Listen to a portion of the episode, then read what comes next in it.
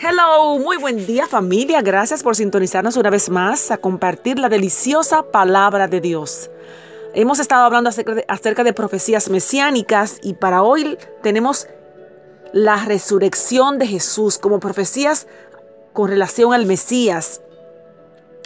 La resurrección de Jesús para nosotros los cristianos es la razón de nuestra fe. Porque si Cristo no hubiera resucitado, en vano fuera nuestra esperanza. Y el mismo Jesús anunció que resucitaría el tercer día. Juan capítulo 2, versos 18 al 22, Jesús mismo anunció que esto acontecería y al enfrentar eh, que tenía, bueno, había muchos que tenían un mercado en el templo, estaban haciendo cosas ahí, vendiendo palomas y demás. Jesús le dijo que esa era la casa de su padre, entonces ellos cuestionaron y le pidieron señales porque cuestionaron su autoridad para echar la mercadería del templo.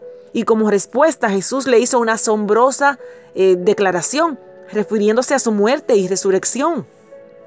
Les dijo que ellos destruirían su santuario, pero que en tres días Él lo volvería a levantar.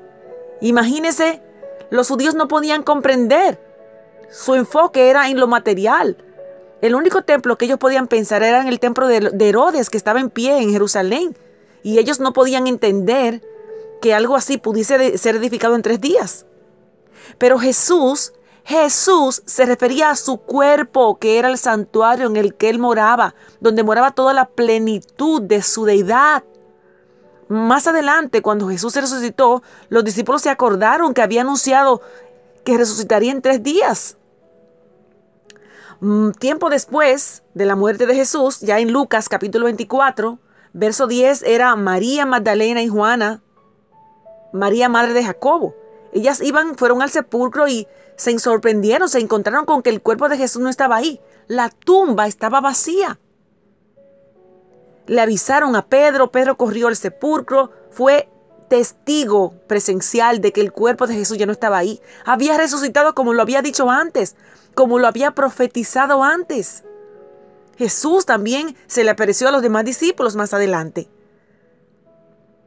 Aquí en el capítulo Lucas, en, el capítulo 24 de Lucas, vemos que también se, se le apareció a los que iban camino a Emaús. Versos 13 al 35. Ellos se preguntaban después de haberse, de haberse ido Jesús. Decían, pero es que no ardía nuestro corazón cuando hablábamos con Él. Es que sentía que nuestro corazón ardía. Teníamos que haberlo identificado que ese era Jesús.